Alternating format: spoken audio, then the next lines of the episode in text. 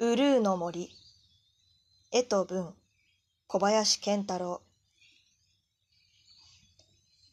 あの森に行ってはいけません。ウルーというお化けが出ますから。高い高い木の上で、うるー、うるーと泣いているお化けが出ますから。転校してきたばかりの僕に先生がこう言ったんだ。この時僕は10歳だった。森だったところが開発されて新しい住宅地ができた。今度の僕の家はそこにある。だから前に住んでいたマンションと違って家のすぐ近くに森があった。ここならカブトムシが取れそうだ。たくさん見える森の中にひときわ黒い森がある。先生が言っていた行ってはいけない森はきっとあそこのことだ。僕はお化けのウルーに会ってみたかった。でも怖いお化けだといけないので遠くからちょっと見てみるだけでいい。黒い森の前まで来てみた。森の奥へと続く細い道がある。獣道にしては随分まっすぐな。これなら道に迷わない。僕は森に入ってみることにした。大きくて深い森の中は昼でも夜みたいだった。僕は少し怖くなって引き返そうかと思った。その時、変なものを見つけたんだ。松ぼっくりが松じゃない木にくっついていた。僕はカブトムシがどんな種類の木にいるかを知っている。クヌギとかコナラというどんぐりがなる木だ。その木はクヌギだった。松じゃない。松ぼっくりは実っているのではなくて糸でくくりつけてあった。誰がこんなことをしたんだろう。僕はこんなことをする人はきっと面白い人に違いないと思った。他にもあるかな探してみようと歩き出したら、ズボ木の根っこにつまずいた僕は、そのまま深い穴に落っこちてしまったんだ。穴はきれいに丸くて、僕の身長よりも少し深かった。きっと誰かが掘ったんだ。落ちた時、チリン鈴みたいな音がした。何かが落ちたことを仕掛けた人に知らせるためだろうか。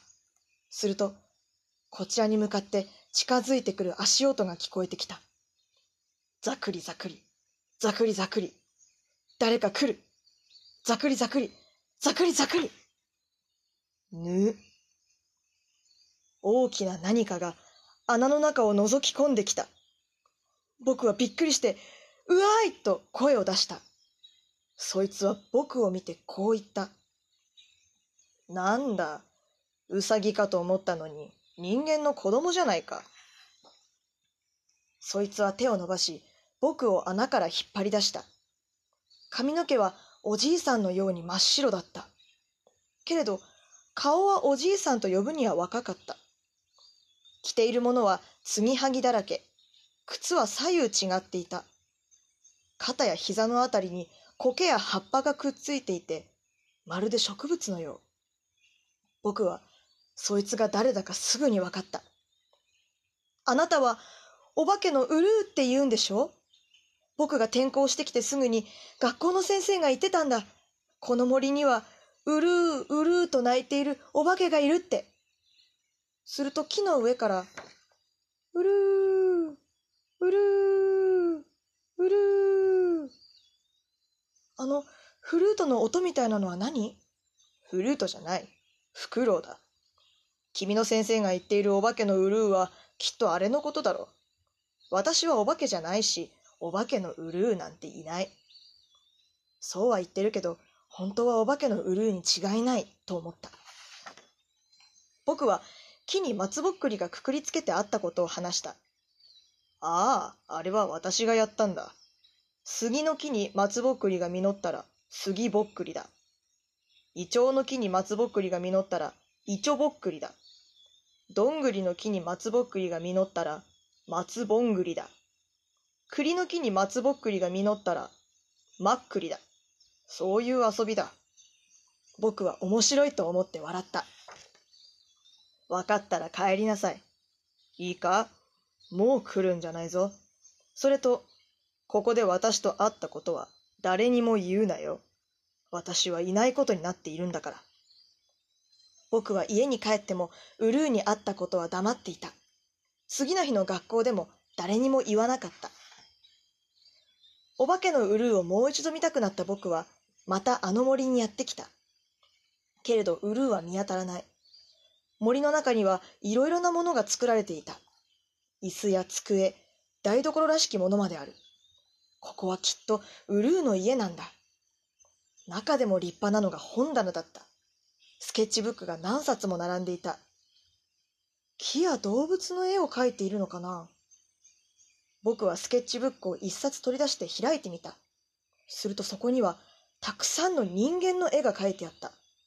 100人、1000人、1万人、いや、もっともっと。着ているものや背格好までそれぞれ細かく書いてある。そこへ、ウルーが帰ってきた。あ、ウルーだまた会えたね誰がウルーだ来るなと言ったのに。ウルーは僕からスケッチブックを取り上げた。勝手に見るな。それ全部自分で書いたのそうだ。僕は、食べちゃった人を全員書いてあるのかもしれない、と思った。そしたらウルーは、食べちゃった人を全員書いてあるのかもしれないとか思ってんじゃねえよ、と言った。確かにウルーは昨日、僕を穴から出して家に返した。どうやらウルーは人間は食べないお化けらしい。じゃあ、どうして書いたの？同じ人2回数えてしまわないように絵で記録したんだよ。どうして数えたの？やっぱり食べ、食べちゃった人の数じゃないってば。昔は私も人々と同じように町に暮らしていたんだよ。ふーん。町の全員を数えようと思ったの？町のじゃない。世界の全員だ。全部の人間の数を数えたかったんだ。すごい。どうして？自分があまりの1じゃないことを確かめたくてな。あまりの 1? もういいじゃないか。ちょっと喋りすぎた。帰れ。あまりの1の話を聞かせてくれたら帰る。ウルーは仕方ないなというふうな顔をして話し始めた。私はいつもあまりの1だったんだ。二人三脚で余った。誰とも足を結べず、一人二脚。つまり私だけ普通のかけっこだった。組体操で余った。誰とも組まずに組体操をやった。つまり私だけ普通の体操だった。騎馬戦で余った。一人で馬っぽく走り回った。つまり私だけ馬戦だった。いつも私一人の分だけ足りない。いつも私一人だけが余る。いつしか私は、私一人がいなくなれば世界のバランスが取れる。そう思うようになった。それで、こうして森に隠れているんだ。森は数を数えない。きっちり百個数えて実る木の実はない。きっちり千枚数えて散る枯れ葉はない。数えないから余らない。僕はウルーがかわいそうだと思った。ウルーはこう続けた。でもな、仲間外れも大事なんだぞ。例えば、トランプ一組の数字を全部足すと364になる。そこにジョーカーも足すと1年の日数365になるんだ。で、トランプにはジョーカーがもう1枚入ってるだろあの仲間外れみたいな1枚が大事なんだよ。あの一枚はカレンダーで言うところの、ウルー年のウルー日ってこと？ウルーはとても驚いた顔をした。よく知ってるじゃないか。僕の誕生日なんだ。2月29日。え？私もなんだよ。ウルー年というのは、4年に1回だけ、1日多い年のこと。その年だけは2月が29日まである。それがウルー日。4年に1回しか来てくれない僕たちの誕生日。僕、同じ誕生日の人と初めて会ったよ。私もだ。すごいや。ねえ、今度の2月29日には一緒にお誕生日会をやろう。え、やらないやらない。そんなことをしちゃったら私たちはまるで友達みたいじゃないか。そうだよ。僕とウルーは友達になるんだ。ダメだ。どうしてダメなの？どうしてもダメだ。どうしてどうしてもダメなの？うるさいそう決めているんだ。私は友達は作らない。いいか？友達というのはな、同い年くらいのやつとなるもんなんだよ。私と君とじゃ、えー、っと、ものすごく離れてるだろうが。引っ越してきたばかりかもしれないが、同い年の友達がすぐにできるよ。クラスのみんなとはもう友達になったよ。だだったら君はあまりの一なんかじゃない。当たりの一の人気者だ。ウルーは少し寂しそうな顔になった。あまりの一は一人しかいないからあまりの一なんだ。私がそれだ。ウルー年があって、ウルービがあるのだから、さながら私は、ウルー人だ。ないはずの一が世界のバランスを取るんだよ。それから僕は、ウルーの森に毎日通った。そして毎日、友達にはならないって言われた。僕が穴に落っこちるたびに、ウルーは引っ張り上げてくれる。僕はそれが嬉しくって、わざと落っこちたりしていた。そのうち、ウルーも一緒に落っこちた。いい加減にしろこの日のウルーは本当に怒ってるみたいだった。この穴は、ウサギを取ろうと思って掘ったんだよ。ウサギが取れないのは君のせいだ。君が来るまでは一人で何もかもうまくやってたんだよ。今私が欲しいのは友達じゃない。ウサギの捕まえ方の手引きだ。僕は少し申し訳ない気持ちになって、その日は帰ることにした。次の日、僕は学校の図書室で、ウルーが欲しがっていたウサギの捕まえ方の手引きを探した。先生に聞いたら、そういう本はないけれど、そういう歌を知っていると教えてくれた。それは、待ちぼうけという童謡だった。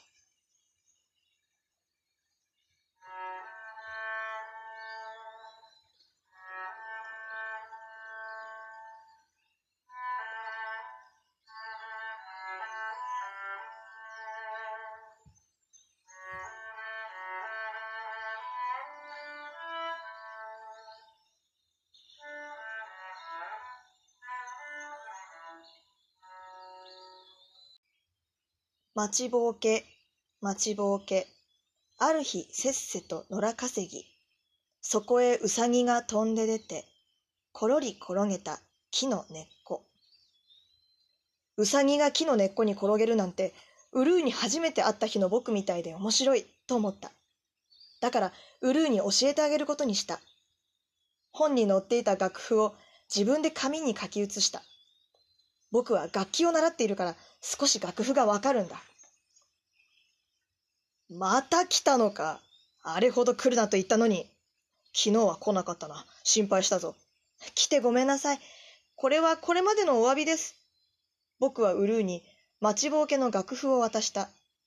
ウルーは小さな声で歌詞を読んだ。なんだ、こいつはお前のことじゃないか。木の根っこにつまずいてころりと転げ落ちたんだから。なんでこれを私に？うさぎの取り方が書いてあったから。あげます。ウルーは驚いたような顔をした。じゃあね。帰ろうとした僕をウルーは引き止めた。待て。見せたいものがある。ついてこい。僕とウルーは森の奥へと進んでいった。すると、そこには広い広い畑が広がっていた。ここは私の秘密の畑だ。ウルーは取れたての野菜をご馳走してくれた。どれもとっても美味しい。僕が食べている間、ウルーは待ちぼうけの楽譜をずっと見ていた。私は贈り物をもらうのが生まれて初めてなんだ。そういうものはいつだって足りなかったんだから。これはいい歌だな。しかも楽譜が上手に書けている。僕、音楽家になりたいんだ。へえ、何か楽器ができるのか？チェロ。今はカノンっていう曲を習ってる。ちょっと怠けてるけど。ダメじゃないか。だって、ここで遊んでいる方が楽しいんだもん。僕、練習よりウルーの方が好きだ。困ったな。じゃあ、こうしよう。カノンを上手に弾けるようになったら、私に聞かせてくれ。うん、わかった。僕は畑のことを内緒にすることと、チェロの練習をちゃんとやることを約束して家に帰った。次の日、クラスの友達が僕の周りに集まってきた。どうしたの？と聞くと、クラスのリーダーの女子がこう言った。ねえあんた、いつもあの森に行ってるでしょ？え？僕が毎日森に入っていくのを誰かが見ていたんだ。何しに行ってるの？教えないよ。いいじゃん、教えてよ。虫取り、嘘だ。虫かごも虫取り網も持ってなかったじゃん。みんなは森の中に何か楽しいことがあると思ってるみたいだった。そして、明日みんなであの森に行ってみようなんて言い出した。僕は教室から走って逃げてウルーの森にやってきた。落とし穴飛び越した。お前、やっぱり今までわざと落ちてたんだな。ウルー、大変だ。クラスのみんながこの森に来ちゃうかもしれない。なんだって？僕が毎日ここに来てるの誰かに見られちゃったみたいなんだ。ごめんなさい。どうしよう。困ったな。ここは秘密の場所なのに。僕とウルーはみんなを森から追い払う方法を考えた。そうだ。本当にお化けがいるように見せかけよう。木に紐を縛り付けて引っ張るとガサガサ揺れるようにした。葉っぱや鳥の羽を使ってフクロウお化けの衣装を作った。翌日、クラスメートたちは本当にやってきた。僕とウルーは作戦を開始した。僕は見えないところから紐を引っ張って木をゆすった。ガサリガサリガサリ。うわ何かいるの？お化けかウルーはフクロウお化けの格好をして隠れていた藪の中から現れた。そして思いっきり息を吸ってからこう叫んだ。食べちゃうぞみんなは、出たと声を張り上げて慌てて逃げていった。作戦大成功やったやった僕とウルーは嬉しくなって手をつないでくるくると回った。やったね僕たちの友情が悪者たちをやっつけたんだ違う。彼らは悪者じゃない。入っちゃいけない森に入ったのは君だって同じだ。それと、やはり私は君と友達にはなれない。どうしてなの？ウルーはずっとそればっかり。ウルーは大きくため息をついた。そして僕を切り株に座らせた。仕方がない。私の秘密を話そう。いつか、ウルー年のウルー日の話をしたな。うん、僕たちの誕生日。そうだ。2月29日は4年に1回しか来ない。けれど、君は4年経てば4歳年を取り、体は4年分成長する。しかし、私の場合違うんだ。私は本当に4年に1歳しか年を取らないんだ。年を取るのに普通の人の4倍の時間がかかるんだ。今、私の体は40歳だが、私が生まれたのは160年前だ。私の父は医者だった。西洋、東洋の医学を学び、不老不死の研究をしていた。開発した薬を自分と自分の妻に試した。二人の体には何の変化も現れなかったが、生まれた子供の体に異変が起きた。普通の人の4倍の寿命を与えられたのだ。それが私だ。生まれて12年経っても体は3歳。40年経ってもまだ10歳。60年経っても15歳。160年経っても40歳。今の私だ。私が森に住んでいるのは、森は数を数えないからだって言ったね。理由はそれだけじゃないんだ。私が生まれたのは160年前だ。この160年で世界は大きく変わった。戦争、災害、事件、事故、政治、経済、文化、流行。時代の移り変わりはずっと生きている私には激しすぎた。とてもじゃないがついていけなかった。だから私は森に逃げたんだ。私はね、数百年を生き続けるんだよ。これがどういうことかわかるかどんなに好きな人ができても、必ず私より先にこの世を去っていくんだよ。父も母も先生方も親友も愛を誓った女性も憧れたスポーツ選手も尊敬した芸術家も一人残らずだ。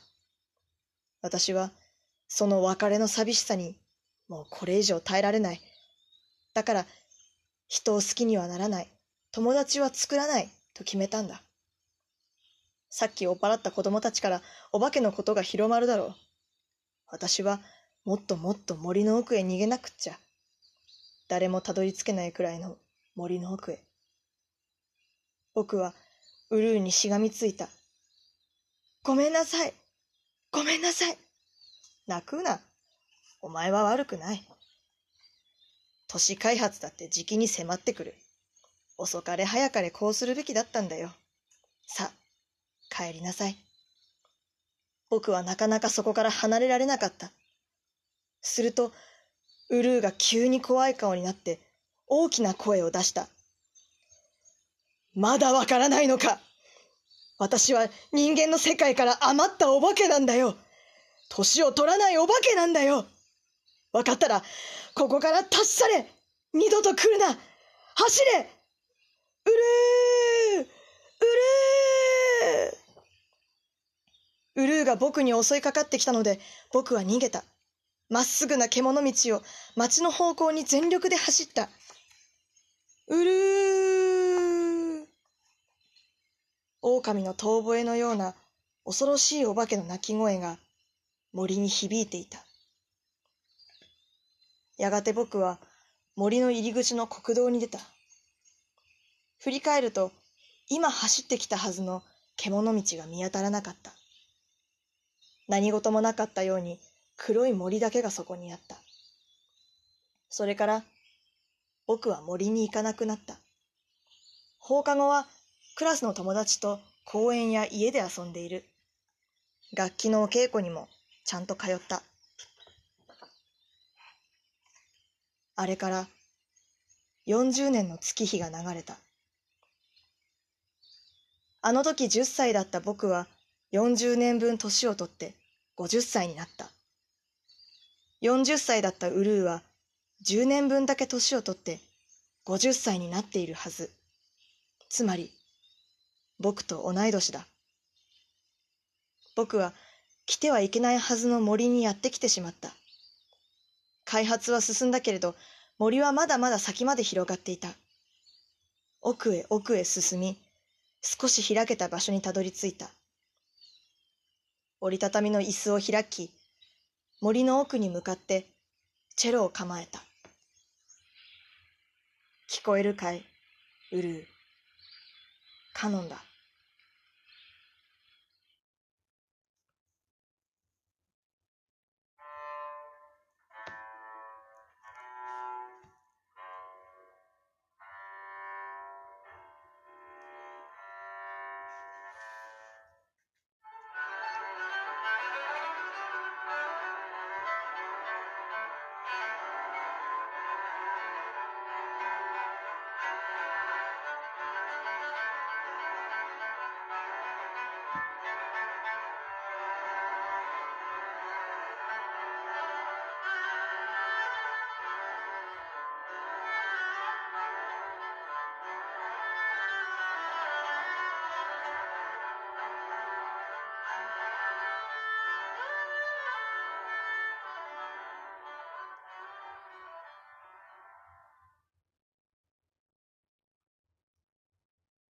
森の奥からカノンに合わせて待ちぼうけを歌う声が聞こえた気がした。